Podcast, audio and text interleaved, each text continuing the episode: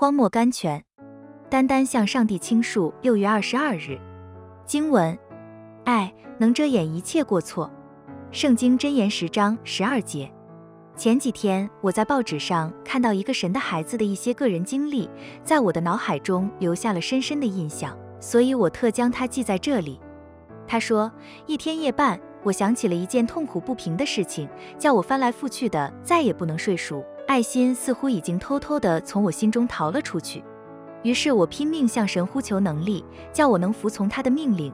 爱能遮掩一切过错，圣灵立刻在我里面开始工作，给我能力忘却一切。